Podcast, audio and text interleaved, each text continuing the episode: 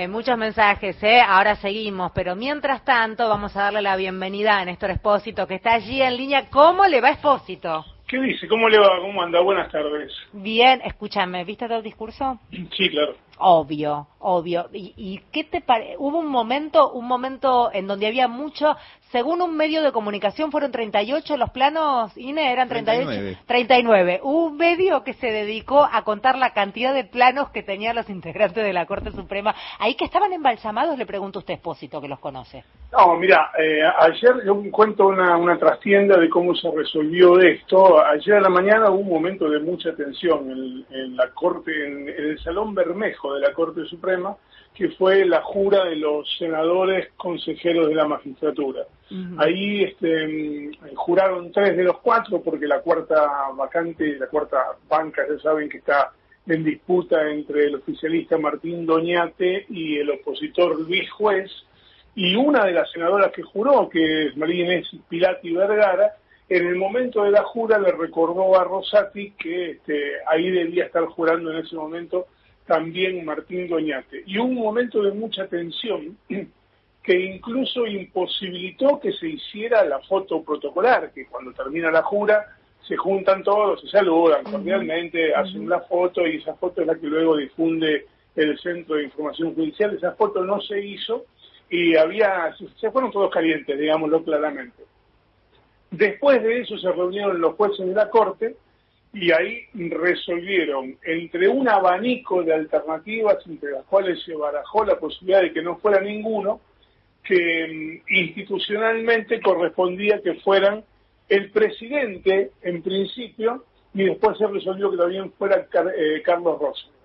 Ayer sabían que iba a haber eh, algún tipo de alusión sin nombrarlos, les habían hecho llegar el mensaje de que no los iban a nombrar, eh, no los iban a identificar por nombre y apellido, pero que sí que iba a haber este, alusiones a la Corte Suprema. Entonces fueron mentalizados a poner la mejor cara de póker y a aguantar esas dos horitas más o menos que iba a estar ahí. El razonamiento es, bueno, que nos puteen hoy, total, mañana volvemos al despacho y los que tenemos la sartén por el mango somos nosotros. ¿Qué tal, Néstor? ¿Cómo te va? Eh, no faltó nada en la enumeración. Este, no hizo falta decir los nombres cuando mencionó que habían entrado virtualmente por la ventana durante el macrismo, ¿no? Este, hizo una comparación que no se designaron jueces, de ese modo, eh, pero no faltó nada, digamos, en el pase de factura, coparticipación, intromisión de la justicia en los poderes este, ejecutivo y legislativo. La verdad que quedó picante la última parte del discurso. Sí, eh, estuvo deliberadamente dejado para el final del discurso porque si arrancaba por ahí probablemente tuviera mayor volumen, mayor calor, pero ponía en riesgo, y esto también se evaluó, que los defensores de los jueces de la Corte se levantaran de sus bancas y, y se fueran. Que era una amenaza que teníamos desde el lunes, ¿no? Dando Tal vuelta. cual, tal cual. Que de hecho, de hecho fue el momento picante porque es cuando empezaron a gritar cosas desde algunas bancas.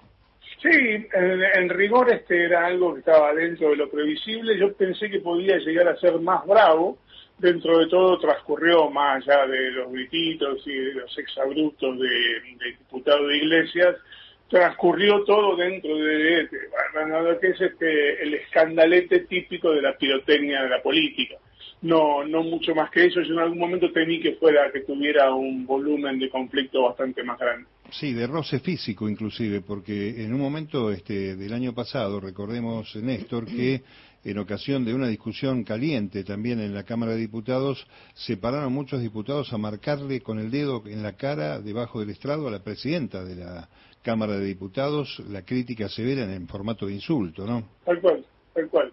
No, por eso es que con aquel antecedente pensé que la justicia podía ser más compleja. Néstor, sí. perdón, no, perdón, se, se No, continúa. no, por te favor. decía que en cuanto al contenido en Ahí va, sí, eso te quería eh, preguntar. justo. no, lo que terminó fue cuestionando el presidente es lo que se viene cuestionando desde el oficialismo en la Corte en particular, pero también hubo por extensión, un- hay una frase de toda la, la alusión al Poder Judicial que tiene que ver con la condena contra Cristina Kirchner. y es cuando le advierte que los tribunales todavía están a tiempo de corregir eh, lo que es eso que él cuestiona como un fallo disparatado, que es el fallo de la condena contra Cristina. Eh, y hay una frase en ese contexto que dice, la condenan por lo que es y no por lo que ha hecho, con lo cual instaura, le pone en cabeza del Poder Judicial algo que para los jueces es gravísimo, porque eh, existe en el derecho penal lo que se conoce como derecho penal de acto, es decir, si vos robás, lo que juzgan es la conducta del robo, y el derecho penal de autor. Si vos sos una persona que robó 700 veces y además tenés mal olor y la prensa dice que vos sos este, una persona fea, eh, mala y, y, tenés otras características negativas, entonces eso es un agravante que los jueces, sin explicarlo, muchas veces lo utilizan. No le dan la misma condena a uno que está prolijito, limpito, con un traje, con una corbata, a un ladrón de guante blanco, que a, alguien que se roba dos este, sachets de leche en un supermercado y que está harapiento. Y eso es muy típico del Poder Judicial.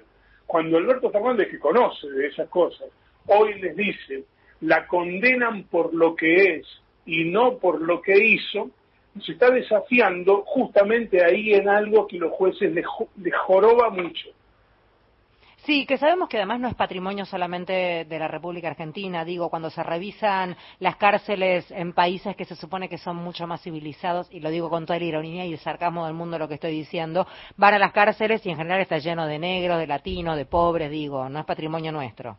Mira, yo cuento siempre una anécdota a la salida de tribunales, no sé si está todavía, porque hace rato que no salgo de noche de tribunales, pero cuando salía después de las 6, 7 de la tarde del palacio de tribunales, saliendo por las escalinatas a la derecha hay una serie de barcitos, una librería y demás. Había una persiana que cuando la bajaban tenía una leyenda que decía, ¿para qué existen las cárceles si el rico nunca entra y el pobre nunca sale? Bueno, esto es un poco esa, esa, esa concepción elitista, nihilista que suele tener la, la justicia en Argentina. Eh, antes de despedirte, ¿qué panorama tenemos para lo que queda de la semana? ¿Datos judiciales para tener en cuenta de lo que se viene? Mira, está pasando, aunque tiene muy poca prensa, algo muy relevante que es el juicio político del juez eh, Luis Carzoglio, el juez de garantías de Avellaneda, aquel que se negó a meter preso a Pablo Moyano. Eh, hoy es el tercer día, esta mañana terminó la tercera audiencia, va a haber audiencias también la semana que viene y se está definiendo, calculo yo que no más de 10 días si lo van a confirmar o, lo van a, destituir. Y acaba de salir reciencito nomás, si le pasas el dedo todavía se corre la tinta, em, un fallo que ratifica la condena. ¿Te acuerdas que cuando se produjo la muerte del fiscal Alberto Nisman, se habían filtrado imágenes de él cuando volvió sorpresivamente a la Argentina? Sí, del aeropuerto. Exactamente. Bueno, el que filtró, el que está acusado de filtrar esas imágenes, eh, fue condenado, y esto no se sabía nada hasta hoy, a un año de prisión en suspenso y dos de inhabilitación. Bueno, hace un ratito nada más la Cámara de Casación confirmó esa condena, sostuvo que eh, ese funcionario, un funcionario de aduanas en aeropuertos de Seiza, violó la intimidad del fiscal Alberto Nisman, que luego apareció muerto. Esa denuncia la había hecho otro fiscal que participó en la marcha de los paraguas, el fiscal Guillermo Marijuán, la marcha de los paraguas, aquella manifestación en la tarde de lluvia en reclamo de justicia por Alberto Nisman,